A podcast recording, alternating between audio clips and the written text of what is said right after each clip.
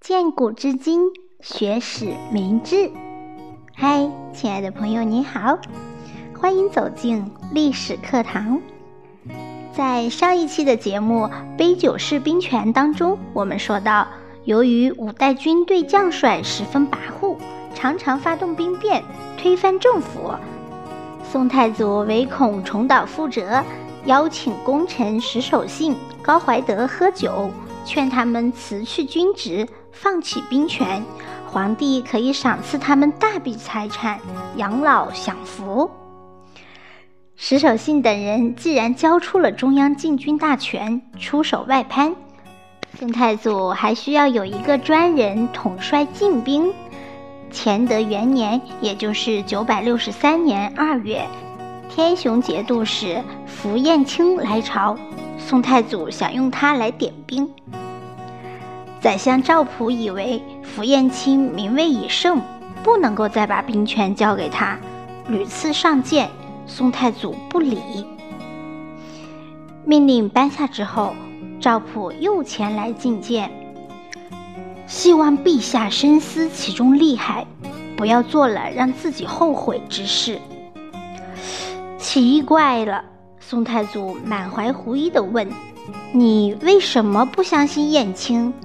正待燕青至后，燕青岂能负朕？陛下何以能负周世宗？赵普一句话顶了过去，宋太祖当场哑口无言。想，周世宗待宋太祖恩重如山，他却欺人孤儿寡妇，夺走江山，谁知燕青又如何？于是，符彦卿这件事暂时搁置。不过，宋太祖也并非那么没有度量之人。如果臣下没有篡国之嫌，一般而言，他倒是颇体恤下人。《国老谈院》这本书记载，宋太祖曾经宴请翰林学士王柱。酒席散去之后呢，王柱趁着酒醉。高声喧哗，宋太祖念他是前朝后周学士，很客气的请人把他扶出去。谁知王柱不肯走，靠着屏风卷起衣袖，抽抽搭搭哭了起来，而且越哭越伤心。左右看着不像话，硬把王柱拽了出去。第二天有臣子上奏。王柱逼门大哭，思念周世宗。满以为宋太祖难堪之余，一定会严惩王柱，岂料宋太祖只淡淡的说了一句：“哎，这个人是个酒徒，以前在周世宗幕府之中，朕与他很熟。况且他乃一书生，虽哭世宗，又能怎么办？”酒徒未必不能成大事儿。汉高祖刘邦就是一个不折不扣的酒徒，主要是因为王柱是一个文人书生，秀才造反三年不成，怕他什么？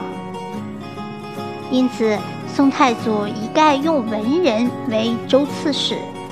他曾对赵普说：“五代方阵残虐，民受其祸。”朕今用儒臣干事者百余人，分治大藩，纵使文臣贪污，也不及武臣十分之一为害。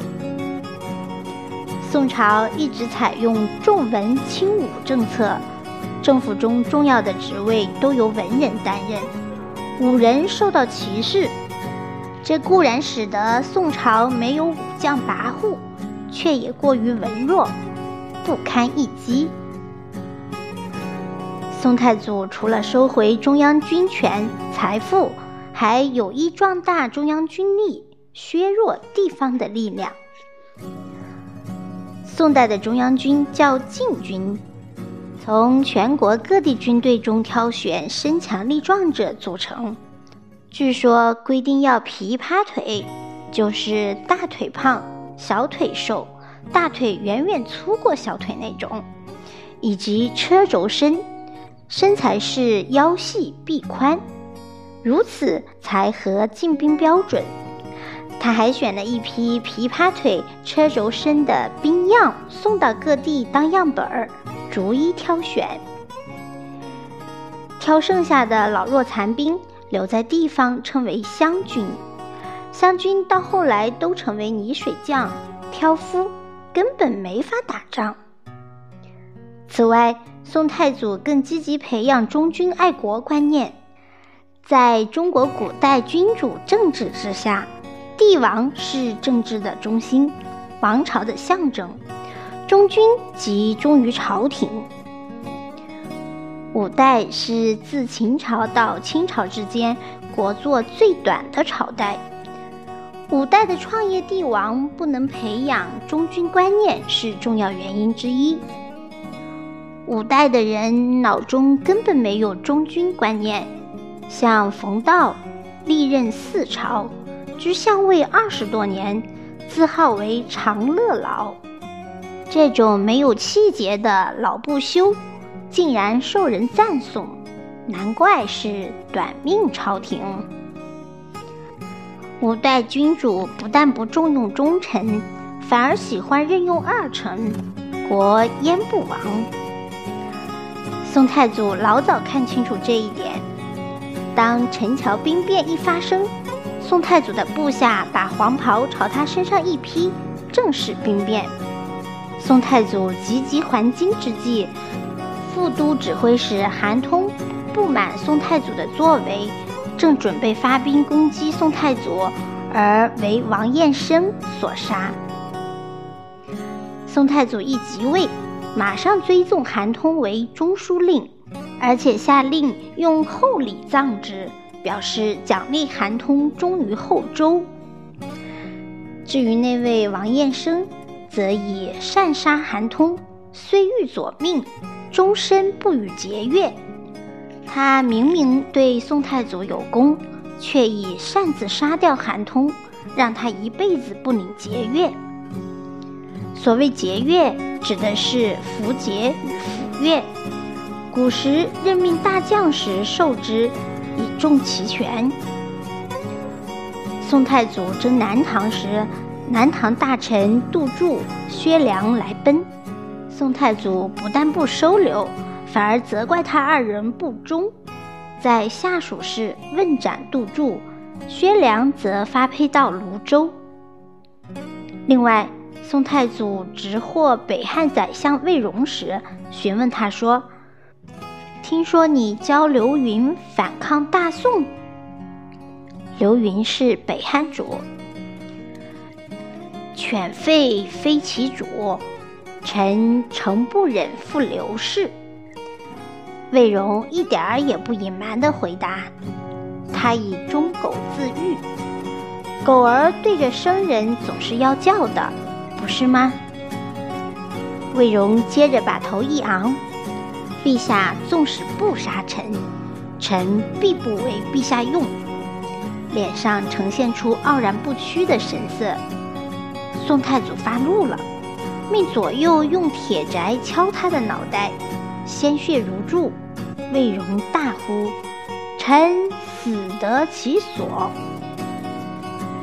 宋太祖立刻喝止：“忠臣也，把他放了。”宋太祖虽然很厌恶魏荣，但是觉得他这种忠心的表现，正是宋朝人民应该效法的，所以故意将他释放。宋太祖种种作为都在奖励名节，其结果造成忠君观念的流行。宋朝虽然长久积弱不振，但是不断有忠臣的出现。传国三百二十年，宋太祖功不可没，也由此可见风气对一个国家的盛衰兴亡是如何重要。好，本期故事就到这里，感谢你的聆听。下一期将为你讲述赵普任宰相刚毅果断的故事，欢迎你继续来听哦。我是小宁，期待着和你再相会，拜拜。